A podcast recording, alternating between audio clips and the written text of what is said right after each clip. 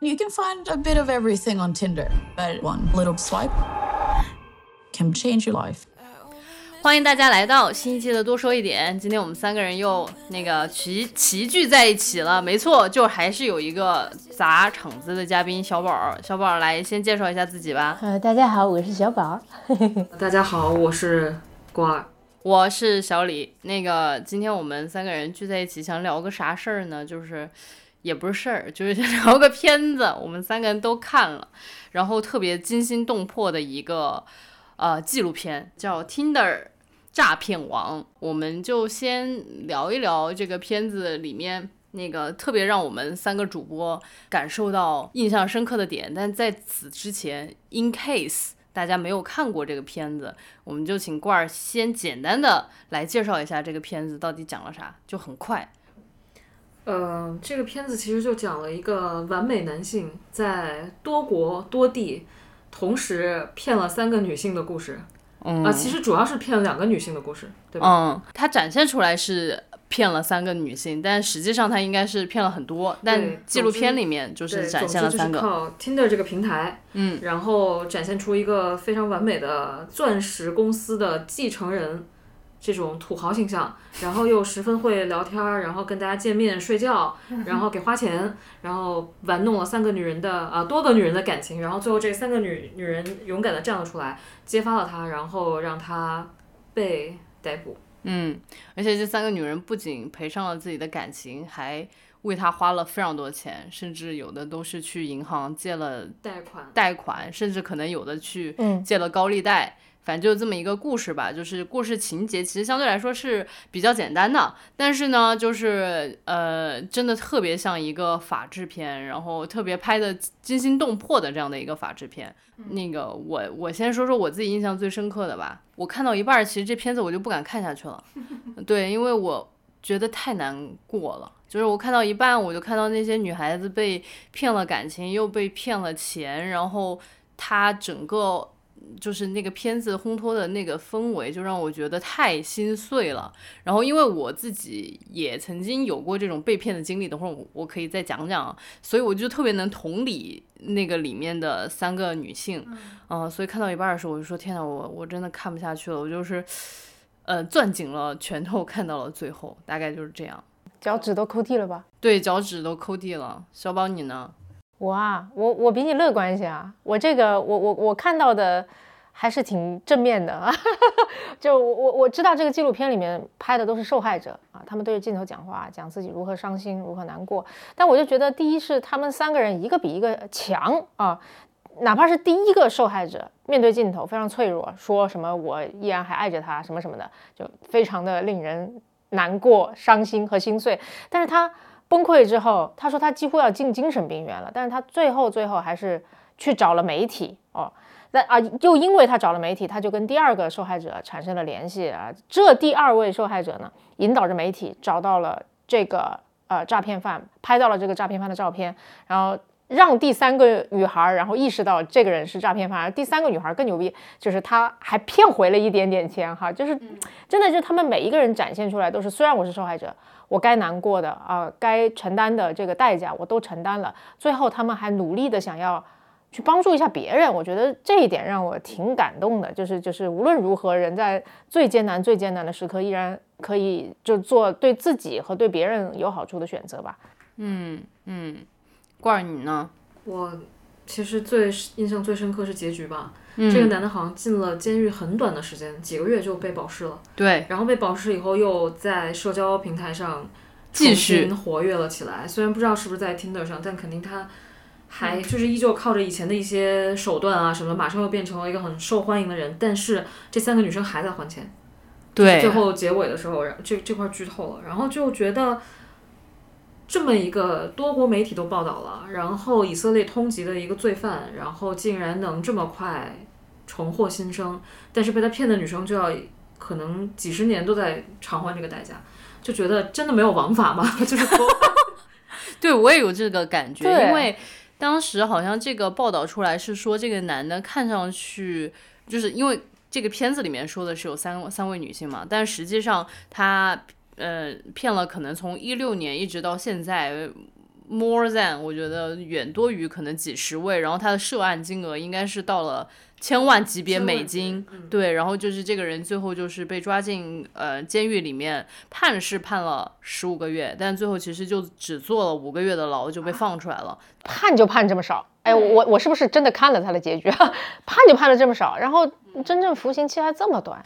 因为我看到网上有一些说法，就是说首先他。呃，特别难被定罪，是因为呃，他其实跟每一个女性都是在谈恋爱，对。然后他找每一个女性要钱的时候，他其实也不是说借，他可以说是这就是我们恋爱当中你看到我的危难时刻，然后你赠予给我的，对。而且他因为又是在多国作案，然后到处这里呆呆，那里呆呆，然后呃，每一个地方的警方好像都没有有足够的动力要去就是。呃，抓捕他，或者说当地的法院也没有说有这样的动力去起诉他，所以我觉得这样的一个结局非常让人心唏嘘。嗯，但是我觉得，唉，怎么办呢？就不知道怎么去面对。我我再我我再补充一个点，刚才听小宝说，就是一看到刚开始他们讲的时候，我突然想起刚开始讲的时候，我有点迷惑，就是他们脸上都是挂着笑容的。我当时一度以为，我说这个时时空是怎么布置的？这个事情发生完了吗？嗯，我就很很很惊讶，因为他们在讲他们小时候那个公主梦啊，什么什么对爱情的向往，脸上都是挂着非常甜蜜的笑容的。我我我在想啊，这个人到底有没有受害？然后看完才发现，哦，他们就是受害者。对，就觉得还挺惊讶的。嗯，要是我肯定是就大就是嚎哭着说，你知道吗？都不能参与这个 片子的正常拍摄。哎，对，我觉得这一点也很妙。很妙，对。这就是我说的那几个女生，我觉得虽然是受害者，但还是给人一种是强者的形象，我觉得还蛮妙的。首先，她愿意去面对媒体，就证明她其实最难过的那一坎儿，那个坎儿她已经过去了。然后，其次我还很留意到这个媒体在拍摄他们的时候，第一就他们都挺容光焕发的。然后在拍摄某些硬照的时候，因为这这中间有拍纪录片的媒体，然后还有呃，就是那种。报纸媒体去给他们拍过硬照，在拍硬照的过程当中，那个女生昂首挺胸，然后面带微笑。我说你咋了？成功女性吗？完全没有受害者的样子。我觉得这不仅是这个女生能够能够走出来的一种证明，而且这个媒体用什么方式，无论是拍摄纪录片的这群人，还是那个报纸的人，他们用什么方式去塑造这些受害者。在媒体上面的形象都很重要，我也很感谢、很感激这个纪录片和这个媒体哈，然后他们没有刻意的去突出这几个女孩非常惨的样子啊，他们挑选了，我我我我不能说他们说是引导了哈，他们挑选了，他们还是蛮好的一面展现给大家，我觉得这其实是蛮有意义的一件事儿的。嗯，我也挺有感触的，就是但其实。呃，我内心又会有一点点小小的疑惑，就是其实当你看到这些女孩子非常状态好的这样的一个样子，你会觉得她们，嗯。三个女孩子其实工作应该都挺好的，对吧？然后第一个女孩子，我记得她还是有挺高的学历，然后学校也不差，然后自己也有一份好的工作。然后第二个女性虽然不知道她具体是干嘛的，但是感觉她也是全球到处在飞的这样的一个状态，也很有自己的生活。她说她需要找到一个人跟她分享生活嘛，她的生活很精彩。第三个好像是在奢侈品行业工作的。其实这三个女性就她们自己的条件来说都不太差，但是。就怎么就会上当受骗了？因为这样的一个评论，实际上是在我觉得在呃那个网上有很多的很多人就在说，就是说啊这些女性就是太典型了，她们肯定就是看到这样的一个高富帅，对吧？然后又很迷人，然后偏偏对他又好，然后一下子就栽进去了。他们怎么就没想想这么好的事儿，怎么就落到他们身上来了？说实在话，我觉得这三个女性。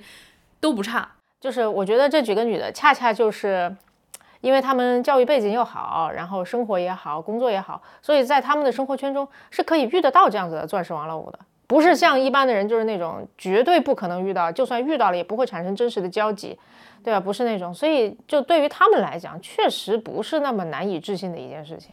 嗯，但第一个女性她还是表现出来了非常的难以置信，因为这个男性。展现出来的那种富有是已经超出常人想象了。对，上来就是叫他坐私人飞机出去玩。对，然后又是五星级的酒店就在下一个城市等着他，就是好像，呃，我觉得网上的这个评论，它有一种倾向，就是说你对你自己稍微有点逼数，就是 就是你可能还不错，你可能就能遇到一个小钻石王老五，但这种钻钻石王老五爱上你是绝对不可能的，你怎么会上当受骗？就是你傻。我觉得他们是有这种倾向的。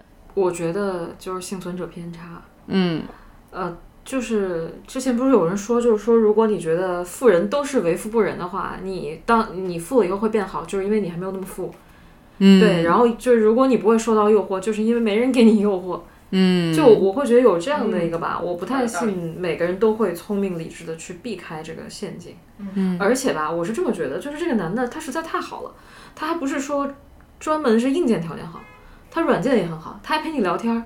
他陪你哭，哪个富豪有时间陪你在你面前哭啊？当然，可能就是中国女性会比较警惕嘛。那欧美又是一个女性权益又比较高，从小生活条环境又比较好，我觉得接触下来反而觉得欧美女孩会单纯一些。嗯，我觉得这可能是他们受骗的原因，就是他们觉得坏人没有那么多。嗯，我我我觉得这种上当受骗就不分男女的哈。然后你看现在我我们国家不是有很多就是那种呃官方拉的横幅。防止诈骗那种的吧，说的都是什么裸聊前，打开镜头裸聊前先照照镜子。是官方拉的横幅吗？是的，就是在某一些呃小地方吧，应该说是就拉横幅防骗。官方拉的横幅很有意思的，就除了这种劝你照镜子防裸聊的，还有那种专门说什么李某在某个宾馆呃因为嫖娼被 骗了五百块钱，真的是警方拉的，他真的就拉出来，然后让大家就提高警惕心。所以你看，就是。咱们这边也有，然后就就对吧？就是裸聊，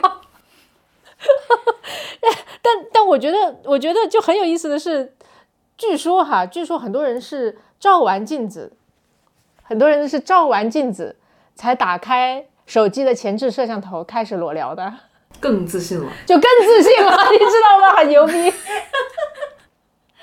对你想想，我觉得也很合理啊，因为一个人就说邀请裸聊，然后一个人说哦，美女邀请我裸聊，那我去镜子里面看看，哎，果然哎可以，然后就去，哎，就是又合理又不合理吧？就我就觉得这充分说明，理智上面难以置信的事情，才是感性上面难以抗拒的事情啊，极有吸引力。好，京剧京剧京剧，理性上难以置信的事，才是感性上难以抗拒的事。对，因为刚刚小宝说到的这一个事情，就是真的是在我生活当中发生过，就呃不是我生活当中发生过，就我有朋友他的弟弟就真的是裸聊，然后被骗了二十多万，而且当时他是一个学生，就是他也没有那么多钱，然后后来他就去借贷，然后借贷就还不上，然后最后还是就是给爸爸妈妈讲了，然后而且就是很可怕，就真的这这里要跟大家提个醒，裸聊就是。你你反正就是他应该是让你邀请你裸聊之前，会让你先下一个 app，说我们在那个上面去聊，然后但那个 app 是能够完全很简单的破解你的这个通讯录的，然后也就是说为什么那么多人会害怕，呃，就是他的就是会真的上当受骗，就是把这个钱没钱都要去借钱去打给那个主播的原因，就是在于那个主播会威胁他说。那个，你只要不给我打钱，我就把你刚刚这段裸聊视频发给你爸，发给你妈。高科技仙人跳。对对对，就真的是有这种事情发生，所以就是大家 对不管男生女生都要保护好自己，在这里跟大家提一个醒，就是这也真的证明了，就是男性女性都是非常容易上当受骗的。嗯，我插一句话，嗯，所以你没有通讯录是这个原因吗？啊，这段一定要保留下。我竟然没有想到过这样可以防诈骗。对，小李他们通讯录里是没有一个名单的，嗯，他最多可能有一个叉叉客服这种，但是他所有的那个联系人都不保存在通讯录里。那我那我要回去问一下我家属，我家属很很鬼，他里面没有什么爸爸妈妈之类的，他全都是名字，说不定他就在裸聊。哎。有一些意外的发现。对，刚刚我们说了，其中就是对针对这个纪录片很主流的一一种评论嘛，然后还说了一还还有一类评论也很有意思，咱们就说，哎呀，女性最大的问题就是几句车轱辘话，我爱你，我想你，想跟你生小孩，想跟你结婚，就可以把女性骗上钩，然后就会让女性非常融入的就陷入一种虚假的幸福当中，就是。哎，其实我我感觉这个好像看听上去好像是有那么点道理，但是我又觉得有哪点不对。这肯定不对啊！你现在上街抓女的说“我爱你，我想你，想跟你结婚”这样，人家会报警好吗？就文明的报警，不文明的踹你，就大概。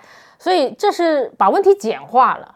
就是你谈恋爱谈到水深火热啊，不对，谈到 浓情水深火热，你谈恋爱谈到浓情蜜意的时候，肯定的翻来覆去的就会说车轱辘话了。但你没到那一步，你肯定不能用这个车轱辘话去怎么怎么样人家。呃，我我觉得这是简化了问题啊。那个呃，这些都在我眼里，这些都算是吐槽受害者的言论啊。而且我特别理解网上有很多吐槽受害者认为他们是傻子的这种言论啊，就。目的只是为了快速的跟受害者划清界限，就是你傻，但我不傻，对吧？我是不会被这种话骗到的，所以我不会受害。就是克制自己的同理心发挥作用。他们不想像小李一样，就是在看纪录片的时候飞快的陷入那种拳头攥紧、脚趾抠地的状态，所以他们就只好去攻击那里面的那个受害者，说就是你傻。嗯，很有意思。对，因为其实同理心经常发挥作用也很累，就是其实是一种情绪的。劳动真的，难怪你不怎么喜欢看电影啊！对啊，就是你就会觉得你得在那，对你在那一段时间，你真的就是把你自己整个人就是沉浸在那个里面去过另外一种生活，然后里面的人哭你也哭，里面的人笑你也笑，所以就是我很珍惜这种情绪的成本，所以就不太经常看。光儿，你你你呢？怎么看待刚刚我们说的那种就是？女性就被车轱辘话给骗走了。我挺同意小宝的，就是我觉得如果这个是女生写的评论，我会觉得她就是想划清界限。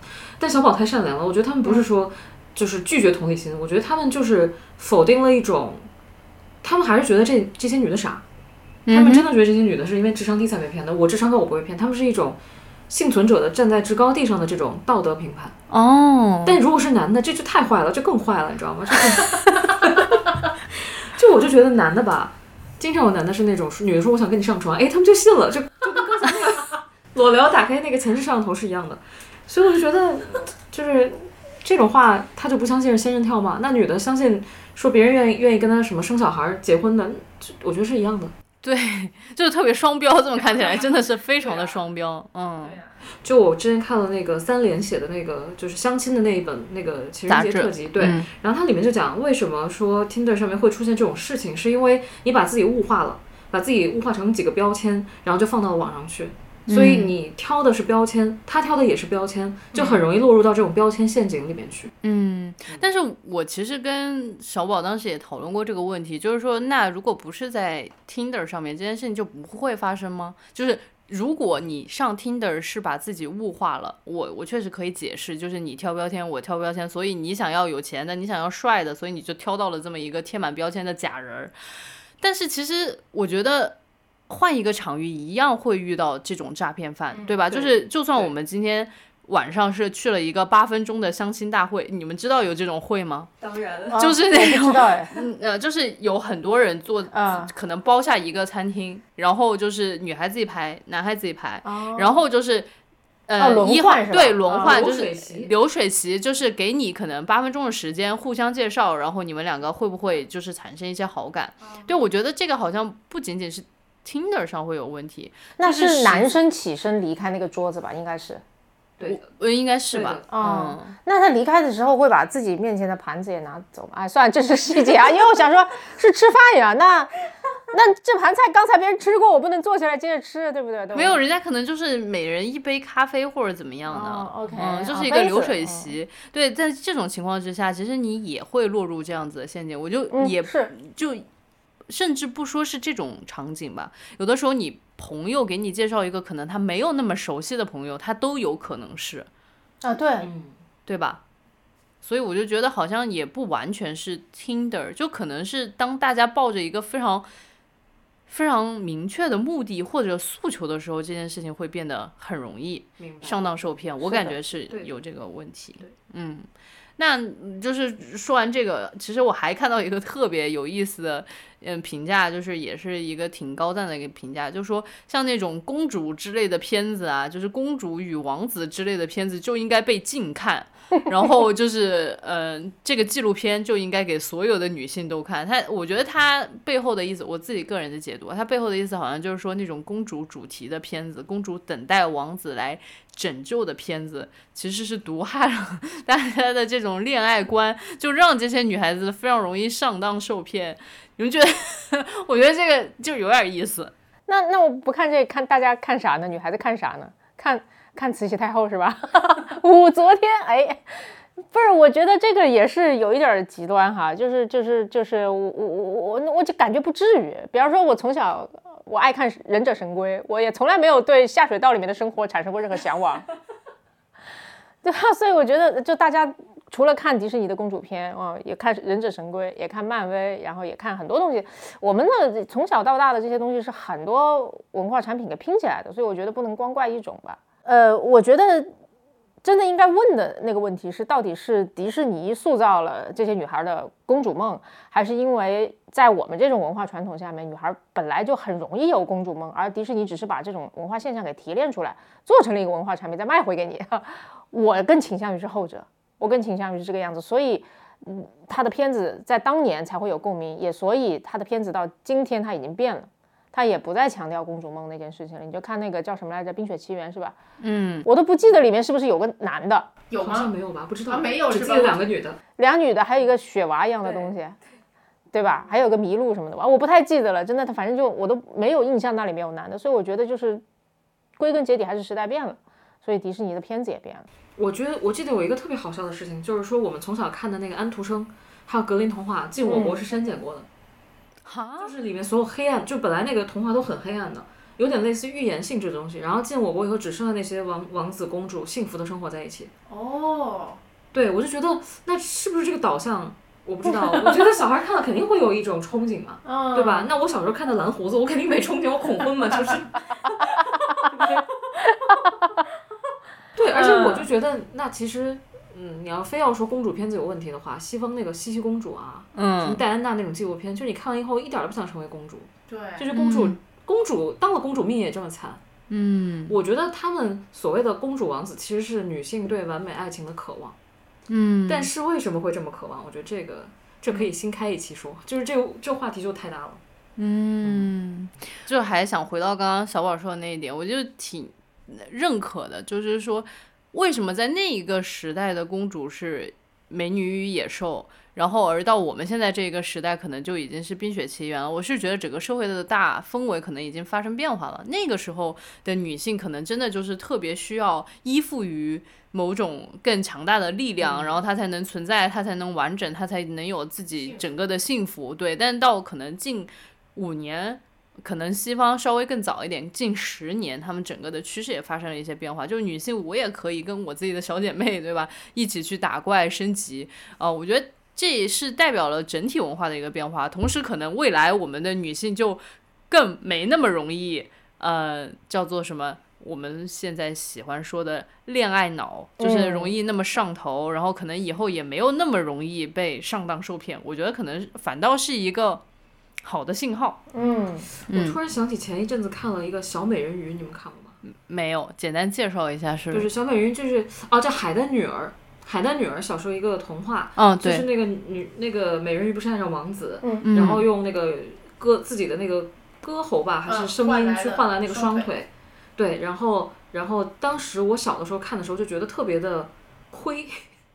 灰暗吧，亏亏就是亏了啊，不值得。王子还跟别人好了，然后他最后化成泡沫了。我说这啊，就是怎么这么以现在话叫怎么这么女德？他怎么这么恋爱脑？我觉得好会的一个女的。但是后来发现那天他们谁跟我讲说这个故事是我们改了的，他好像是必须要去换双腿，但不是因为要引起王子的注意和爱，好像是一个就很合理的理由。但到我们这边就变成了一个为爱牺牲的。女孩这种形象，哪里可以看到原版啊？我当时听谁讲的？我回去查一下。我觉得这个意思，这个这个故事还挺有意思的。我觉得可能是他想上岸看看，找份工作 什么的。哎呀，不知道。那那我还很期待，因为现在其实有很多人在做那种新童话的工作坊啊，然后用这种童话工作坊的方方式去唤醒，这就是这是他是给小孩做的哈，去唤醒他们的女性意识。啊，让他及早的意识到就自己是一个独立的个体。然后我听过一个老师说，就是说他们会把一个呃童话的原型展示给大家，然后激发大家的想象力，最后让大家每一个人都基于那个设定创造一个新的童话出来，就很有趣。也也许有海的女儿，但我上次听那个老师说的那个版本呢，就是什么一个女孩在森林里遇到一个怪兽啊，通常这种情况下就是就是女孩被怪兽控制了，然后有王子来救啊这那的。然后有很多人写出了不同的版本，就比方说这个女孩，然后把怪兽暴打一顿，并且用绳子控制了它，然后在森林里边建了一个动物园，让大家来参观怪兽，哈哈哈然后王子过来，哎呀，让他买票，这。就各种，然后我就觉得很好玩，而且让每一个人去体会一下，你自己是可以创造一个很有意思的独立的故事的。就对任何一个人，无论男孩女孩，都是一种很好的体验，可以让他就知道创造的这种力量和创造的快乐吧。就刚刚罐儿说这个，就是呃删减版，我是会感觉这真的是有一种故意要让小朋友们在内心种下一颗我要为爱。牺牲的种子，因为其实现在我们很多成年人的这种行为模式，都是在小的时候跟家庭或者说跟环境的这个互动造成的。就是刚刚罐儿在吃饭的时候跟我们说，就是他有的时候就是骂他们家小猫，因为他们家小猫可能特别调皮的时候，其实他用的是他小的时候妈妈会怎么，就是对对对，妈妈会说的那些话。对，然后比如说呃，小宝，你有没有这种？就是你会发现你自己现在行为规范是你跟小的时候的一种互动，会吧？但我想不起来具体的 case。我我骂猫也是用的那种我妈或者我爸 小时候骂我的时候的那种话。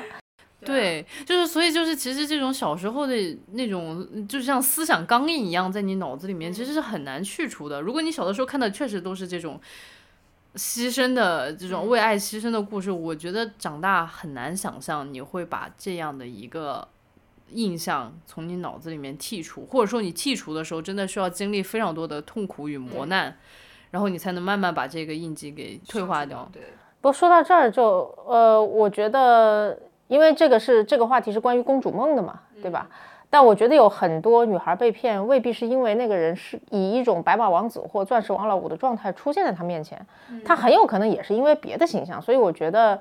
我觉得本质上不完全是因为公主梦哈，因为我之前看社会新闻，有一个非常矬的男的，有十七个女朋友，然后这十七个女朋友还冲到，因为他怎么败露的呢？是他真的出了一个车祸，因为原先他就是以我动不动我出车祸为名，然后这么去呃骗人钱啊，或者是搞时间管理啊，对吧？结果他真的出了一个车祸，然后那些女的就冲到医院里面来，那个照顾他，结果就给撞见了。于是社会新闻就爆出来了，就是女的在医院里为他打架。嗯，有的时候我觉得就是，嗯，七呃不是七八十年代吧，八九十年代很流行的就是那种风流才才子啊，艺术家，艺术家啊，就是他们也没有像这个呃钻石王老五一样有那么多的钱，对吧？但是他有的可能是另外的一个东西，就是那是不是我们到时候就要骂那些为这些才子付出很多的女性，就骂他们？啥呢？骂他们为艺术献身吧，可能是对，可能就骂他们为艺术献身吗？我就觉得就很可笑，嗯。但就是不过说回骗局啊，就是你们身边曾经有发生过这样的骗局吗？因为其实这么聊下来，感觉不管你是有公主梦的女孩子也好，或者说你很爱艺术的、很惜才的女孩子，就什么什么样的女孩子或者什么样的男性，好像都挺容易上当受骗，就都有这种被上当受骗的可能吧？你们身边有真实的这种？有有，我之前有一个非常亲密的朋友，被骗了二十多万，关键是他没什么钱，你知道吗？当时他也就是个普通的打工族。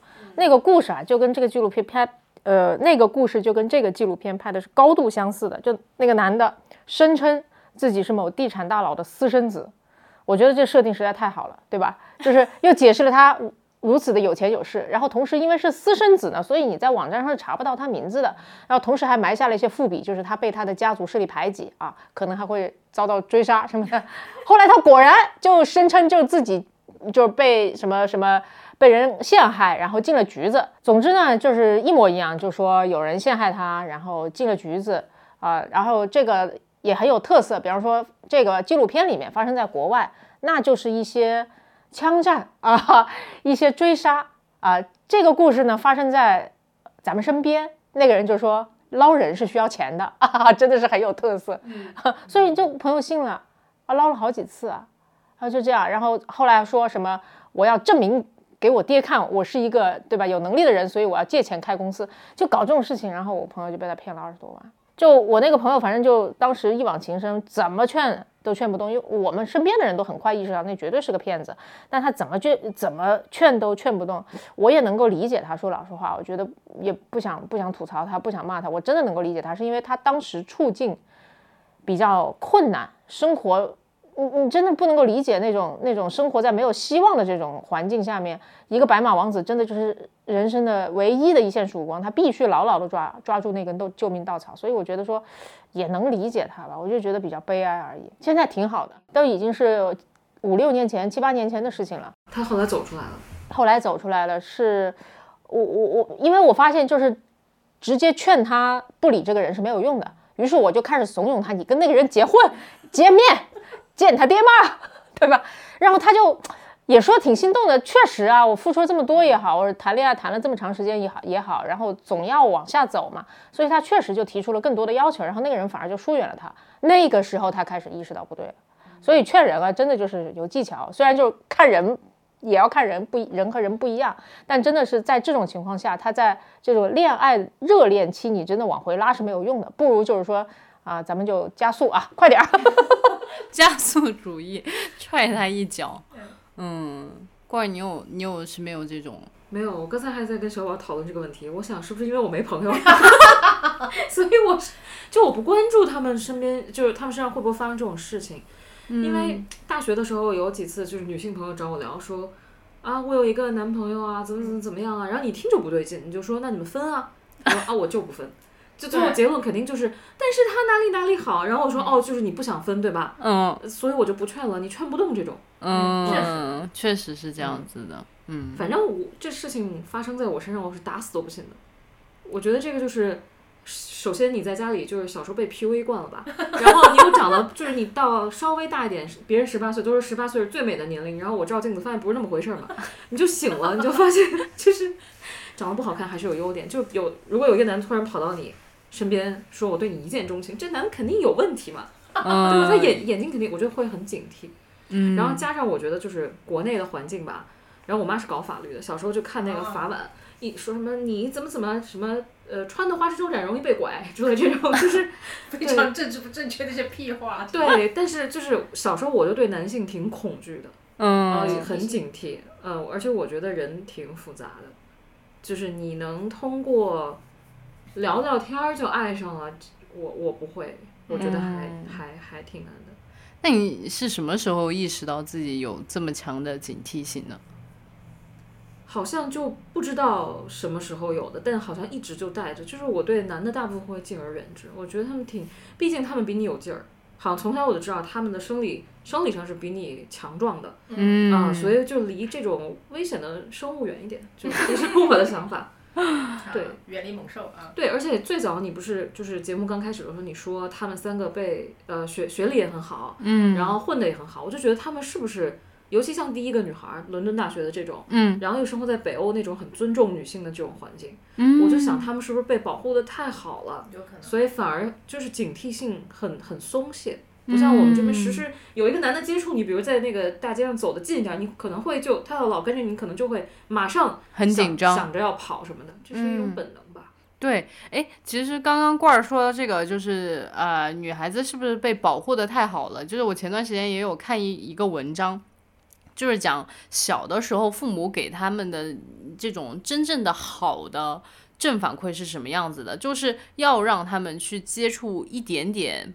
不那么好的东西，让他们就是就是有点像人体的那种过敏反应，就是你让他稍微过敏一下，让他身体产生一个保护机制，然后就在更大的危机之前，他就知道保护自己，就免疫了，就免疫了。对，然后但是就是很多现在的小孩儿。他就是属于那种父母把他实在是保护的太好，就像一个无菌环境。我觉得可能就有点像北欧的那种整体社会的氛围，但是可能在我们国内是家庭给他创造了一个小氛围的无菌环境，就是他觉得外面的世界都像家里面的人一样的对他好，这个世界就是以他为中心，我就是一个小公主，或者是我就是一个小王子。然后一旦到社会上面遇到这些比较危险的事情，或者说真的很危险，甚至可能会危害他们性命的事情，他们是完全没有办法识别的。是对对，所以就是很惨的后哦果。，不过我觉得还有另外一种情况啊，就是有些人如果是生活在一个非常不缺爱的环境里面的话，他其实会成为另外一个样子，他也不会受到这种事情的过分的引诱吧。就比方说，我一个朋友，我觉得哈，他他的自我价值感非常的笃定，我觉得他如果在街上遇到一个人跟他表白，或者遇到一个像这样子的诈骗犯，然后用尽各种手段来讨好他，那他的反应都是说你喜欢我是不是？哼，大家都喜欢我，我不在乎。但我不喜欢你啊，对吧？所以他就我我觉得在不缺爱的环境下面长大，他反而能够做出更好的选择。所以有时候我觉得吧，就是大家都说那种吓唬式的教育教育方式不好啊，嗯但我就是被吓大的。但是我就是就是，虽然他们不给不给你爱，但是给你足够的惊吓，然后你就会有足够的警惕心。是的，我我我之前谈过几段很短暂的恋爱，就是因为觉得哎这个男的不对劲了，然后我就啪就跑了。可能别的女孩就说我再试试啊，因为也有很帅的，但是你就觉得哪儿不对劲了，我觉得不太不太好，不太妙，好像就是一种动物的那种嗯本能反应，然后就就跑掉了。嗯，但是你会觉得自己有可能也会错失一些真正好的恋爱吗？就是你对那个好的的要求比较高，然后只要但凡他让你有一点点不舒适，你可能就想跑。对，我觉得心理不舒适还好，但有的时候你会产生一些生理不舒适的反应，起鸡皮疙瘩吗？不是想吐。那还是好嘛！我的天哪！但是因为我之前就是跑了很多次嘛，嗯，我后来我在想，哎，是不是我的问题，还是是？我觉得还是先相信自己的本能吧。啊，然后在安全的环境下面，如果你想看一下你的本能到底意味着什么，那再去看，那不要在这段关系里面去试，你已经不舒服了。不过我想回到我刚刚想问大家有没有那个就是受骗的经历嘛？因为我其实一开头的时候我也讲到了我自己有一个受骗的经历，然后，嗯、正是因为这一段受骗的经历，让我特别能够同理这几位女性，同时我也非常不喜欢那种去就是指责受害人的这种言论。你也可以说是因为我因为我觉得他这么指责受害人，就是指责了当初的我。嗯，我我当然有这样的感觉，但是我还想稍微分享一下，就是我其实。嗯，就是其实我在念大学之前，我有一个朋友，他在德国，然后呢，我们两个就是关系当时挺好的，就那个时候还在用 QQ，然后经常就会不停的就是就是啊、聊天儿，然后那个跟他打视频电话什么的，然后突然有一天他就跟我说，他家里面有个很紧急的事情，他需要用钱，但是呢，呃，他联系不上他爸妈了，然后大概就是这么一个说辞吧，然后呃问我能不能给他打几千块钱吧，就对于一个。嗯，就是高中毕业的学生来说，那个时候我还稍微打了点工，我有一点小存钱，然后其实是不少的一笔钱。嗯，然后他就跟我说，能不能借给他周转一下？我当时就特别警惕，注意，就是我当时警惕了，就是有人找我借钱，呃，然后我就说，你该不是会被就是盗号了吧？然后你要不然开一下视频给我看一下。然后结果他开视频之后，我就发现真的是他。然后，但是他就在对着那个视频就是说话，然后但是我跟他说，他好像又听不见。然后，但是我非常确认就是他。然后后来他就把视频电话给挂掉了。挂掉了之后，他就给我发消息，他说我这边信号好像有一点问题，我听不到你在说什么。然后。但呃，我然后我就说，哎，但是我看到是你了，然后我就稍微确信了一点点，他就又给我发了一个账号，然后但那个账号是中国的账号，然后而且不是他本人。呃，我记不得到底是不是他，哦，应该不是他本人，就发了一个中国的账号。然后当时我心里面就在想说，呃，你在国外为什么有一个中国的账号？但我又想起来另外一件事情，就是我朋友告诉我，那个时候有一些银行是属于那种你往里面存人民币，但是它在欧洲取出来就是能直接取欧元的。所以说我当时在这里，我又第二次起了疑心，但是我又自己把自己给说服了。所以最后我就在想说，万一他真的很需要这笔钱怎么办？嗯，呃，我就还是寄给他吧。所以说，其实我在中间已经起疑心过两次，但最后我都还是把自己给说服了，把钱打给他了。然后过了几天，他就跟我说他被盗号了。然后，而且那一段视频，就我看到的那一段视频，实际上是他在跟。他家里面人还是跟他另外一个朋友打视频电话的时候，确实他听不到对方说话，被录下来的一段视频。至于这个技术到底是怎么被实现的，我可能也不太清楚。但是我觉得，都既然能够盗录人家的视频了，把这个视频放给我看，也应该是很简单的，就是他们不知道通过什么黑了这个程序之类的。然后我现在这个是，就是现在我都还记得。然后原因就是在于，我觉得我也不傻，就是中间起过两次疑心，但是最后你的大脑其实是说服你自己相信了这件事情。然后我就觉得这些女性可能在。嗯，真实遇到这种困扰的时候，她以为的她的男朋友真的遇到了人身威胁，就对吧？因为她在片子里面说，这个男的给她发了他安保队长头破血流的这样的一些视频和照片，我觉得没有人可以。呃，say no 的，嗯，而且其实之前她的男朋友确实对她非常的慷慨，或者说找她借了钱也都十倍或者是几倍的还给她，为了让她放心，对吧？找你借两万，还你五万，对，下次我找你借五十，你以为发了，你知道吗？然后我就消失了。对，就是所以就是我就想稍微再讲一讲，以我自己的惨痛经历讲一讲，就是其实大家真的没有想象当中那么傻，但是有的时候骗术真的就是把你骗到团团转。就是在这个片子里面，这些女孩子确实被骗到团团转了，但是她们都最后又挺身而出，又站出来了，然后还参与拍了这个纪录片。就你对片中的这三位女主角吧，你们，嗯，对她们，如果要用一个词来形容她们的话，你们会用什么词？有责任感。怎么说？就是我觉得碰到这种事儿的女孩挺多的，嗯，但是好像她们三个是。就是唯一站出来的，嗯，前面那么多受害人都没有站出来，我觉得他们还是有一种责任感，说我要让大家就是把这个骗子公公布出来，然后上媒体。你想他费了这么大劲去联系那个呃报纸啊，嗯，是挪威最大的报社嘛，嗯，对我觉得他还是希望让别人不要受骗，他有这种保护心理，他是蛮有责任感的。这是第一个女孩。第二个女就是你，其实可以规避这些风险的。你看第二个女生，她会被威胁啊，然后在那个车开得很快的时候，她要下车什么的，就都威胁到了这个生命安全什么的。但是他们还是坚持下来了，我觉得还还是挺有责任感的。嗯嗯，我觉得他们特别勇敢。嗯，就首先哈，就愿意去相信那个人本身也是一种勇敢。虽然就是这不是一个，这未必算是一个优点吧，但他也是一种勇敢，他愿意去相信。然后遭遇了打击之后，像郭二说的，还愿意站出来，这当然是勇敢。然后他，呃，其中还说到报道出来之后，这几位女生其实是在遭遇了非常严重的网暴的，对吧？那很多人都会去骂他们是傻子，骂他们拜金，骂他们就如果不是怎么怎么样，你怎么会怎么样？就用这种句式去骂他们，但他们就扛住了，啊，还要继续生活，这也是一种巨大的勇敢。所以，总之就是勇敢哦。现在还在还债，哦，也是勇敢。对。而且我也稍微想补充一个细节，就是说他他们勇敢有责任感这一点，就是当时其实这些女孩子不就是在决定要把这件事情公之于众之前，其实他们是遭受了来自于这个所谓的假的钻石王老五的威胁的，就甚至是说电话里面的辱骂、语音里面的辱骂，你不知道这个人的水到底有多深，其实对吧？就是他。看上去那么有钱，他是不是养了一支不知道什么样子的团队？是不是他真的有可能就是突然周转不灵？然后，但是他有一个庞大的网络可以查到你的个人信息，然后把你家庭给你弄个底朝天，他都是不知道的。就是至少这几个女主角吧，当时做这个决定的时候，不知道这个男的到底有多大的能耐。嗯嗯，就是他有可能有很大的能力，可以把他像小蚂蚁一样捏死，但他们还是决定做了这件事情。我就觉得。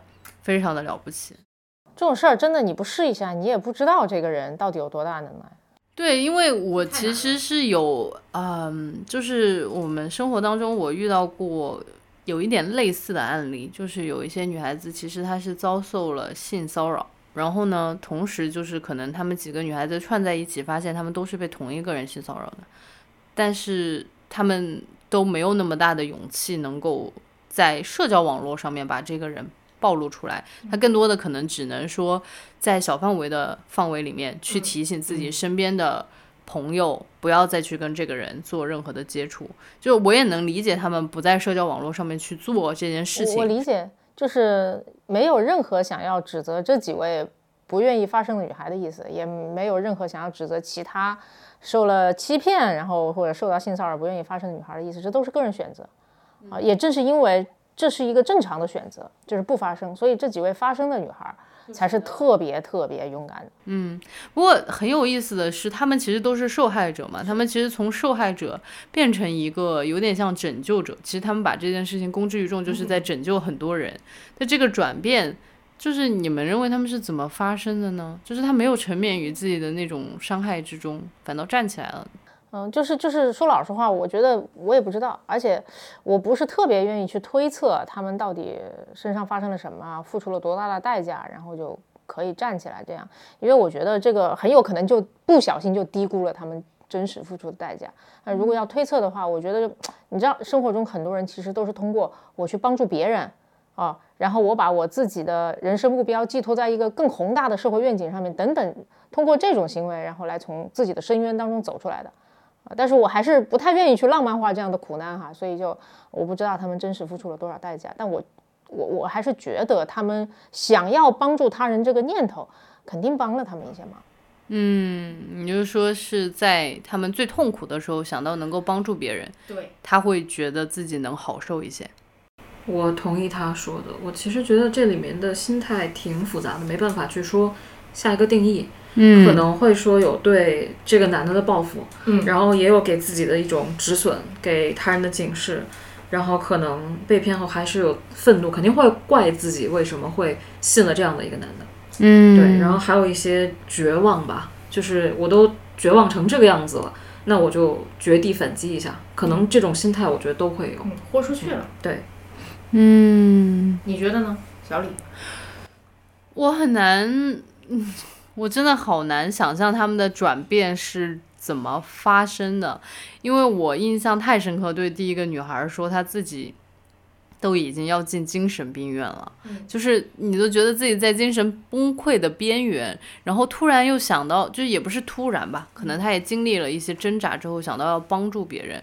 我可能也会比较认同像小宝说的，他觉得帮助别人是对自己精神的一种救赎，然后他这样去做会好受一点。因为我在生活当中其实挺有体会的，嗯，我去帮助别人的时候，然后也看到别人因为我的帮助变得更快乐或者更好的时候，我自己的感受真的是特别棒的。我可能也没，就是我觉得有的时候甚至。超过中彩票的那种喜悦，首先还得先中一下，你才能对比哦，当然我也只中过那种，就是可能我没有没有，就是可能五百块的这种嘛。对对，就是帮助别人的，我只能以我亲身经历跟大家讲，帮助别人的快乐，在我这儿比中五百块 彩票来的更快乐一些。对对对，所以就是嗯，可能大家有事没事在日常生活当中也可以。嗯，捎带手的帮帮身边的人，或许也是有一些很好的感受的。嗯嗯，就其实到最后，我就还特别想聊一个话题，我觉得很有意思，就是这几个女性面对这一个非常，就是这几个女性除了看到这个男的很有钱以外，很帅以外，其实还有肯定还有一些东西是特别吸引这些女性的，在这个片子里面，这个假的钻石王老五。嗯，我我个人会觉得是，嗯，有一个他的社交秘籍，就是聆听。嗯，不知道你们有没有这样的感受？就是至少我在生活当中遇到的非常多的男性伙伴们，嗯，他们都非常的不擅长聆听，但是他们都非常的擅长干一件事儿，就是巴拉巴拉巴拉。感受到这里小李吐槽的强烈的冲动啊！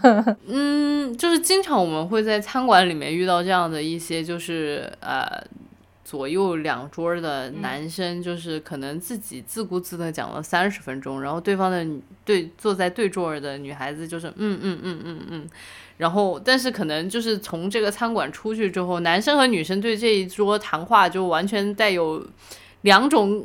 非常极端的感受，那男的就觉得我棒极了，然后这个女孩子就是什么鬼呀？就是我不知道你们平时会不会遇到这样的情况，或者说，如果是刚刚是我对男性的一些偏见的观察，也欢迎你们来纠正我。我我觉得这个也是也是不分男女的，就我确实在咖啡厅啊或者在酒吧里面就遇到过哦，隔壁有一对明显要么是在相亲，要么是在约会的这样子的男女哈，在聊天儿。嗯，一般来讲，如果是你刚才说的那种一方疯狂的在孔雀开屏啊，然后另外一方就假装欣赏，大概率会不成。啊，还有一种情况呢，看上去两边是在交流，但你仔细听那个内容啊，那就是他们在比着孔雀开屏，你知道吗？就就就我我听过这种，就是就是吹牛逼，一个说我去冰岛 gap year。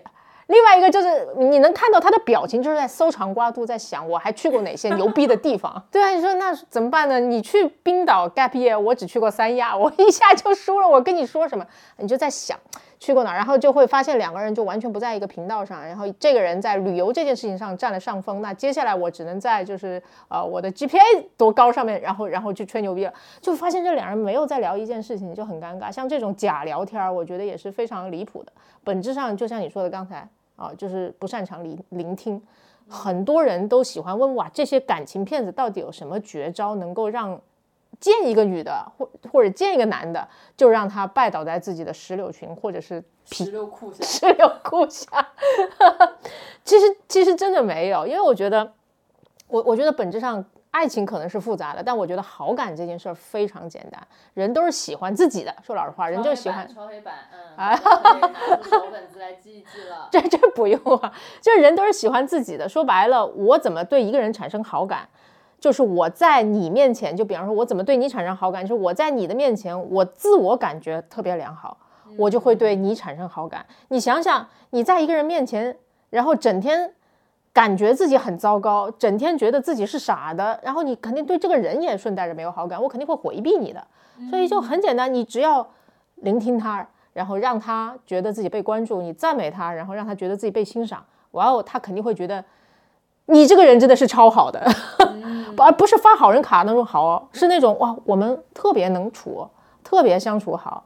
那然后，同样的一个人被关注的需求得到充分的满足之后，他的注意力就可以从自己身上移出来，然后放到你身上了。嗯，有意思，就没有任何招数。所以我觉得，当很多人吐槽说这骗子就这么点儿招数的话，我心里就想，那值得你一生的学习。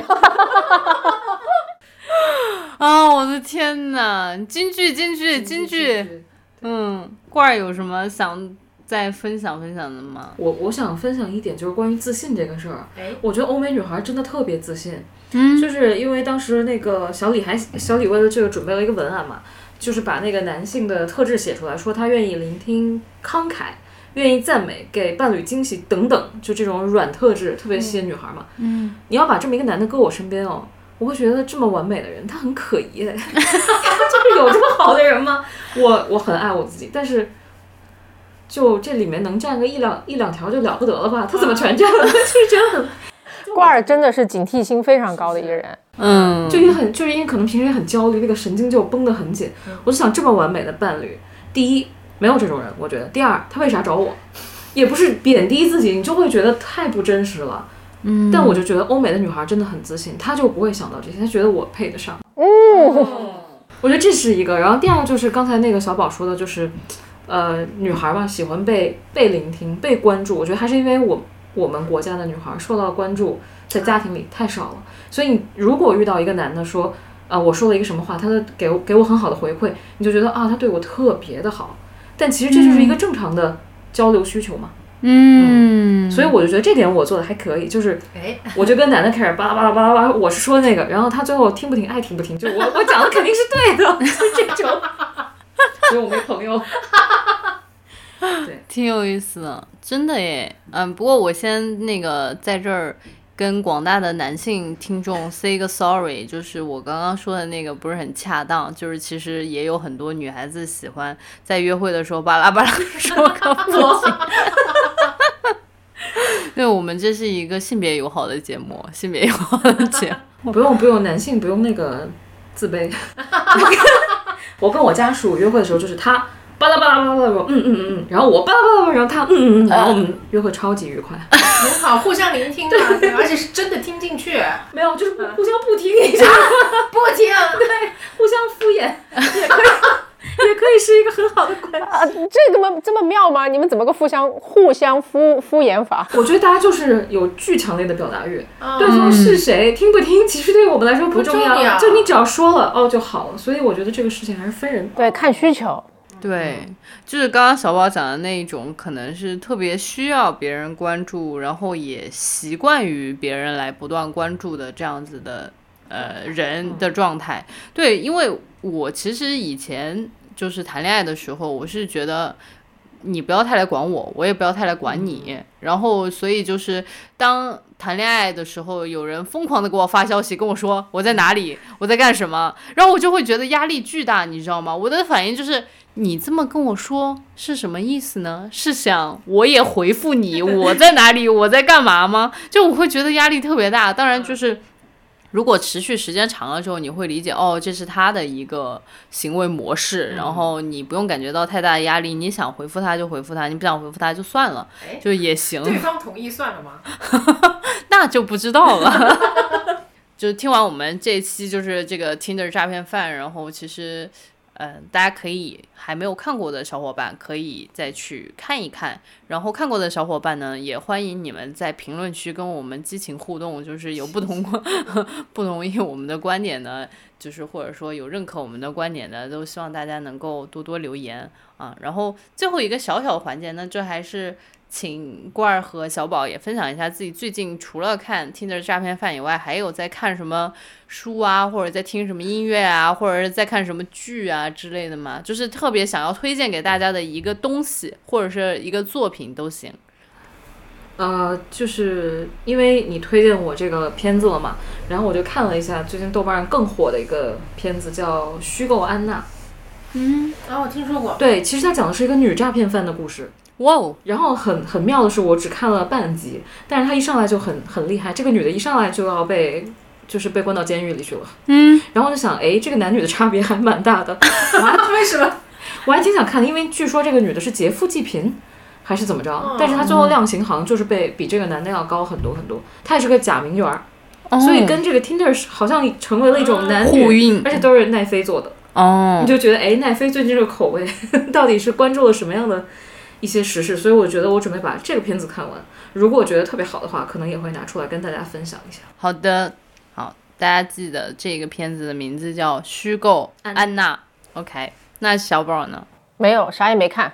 你最近不是看了黄阿丽的脱口秀吗？你不想跟大家分享一下吗？好的，我 我忘了自己看了，我忘了自己看了黄阿丽的脱口秀。那你想跟大家分享吗？简单讲两句吧。对，很值得一看。黄阿丽的脱口秀，这是她第三部奈飞的专场了。前两部她都是挺着个肚子上来的嘛，一胎、二胎生完了，现在就是嗯小腹平平，然后明显看得到她像健过身啊，小麦色的这个皮肤，然后那个皮肤面部皮肤非常紧致。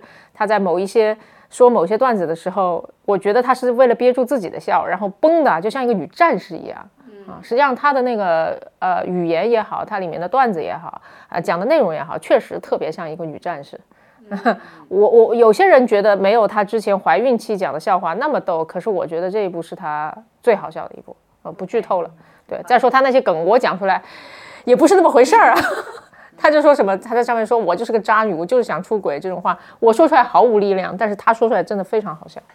嗯，好吧。那行，那我们今天就先像这样吧。哦，对，大家如果有什么特别想听的，也可以在评论区跟我们激情互动，留下你想听的呃剧评或者影评。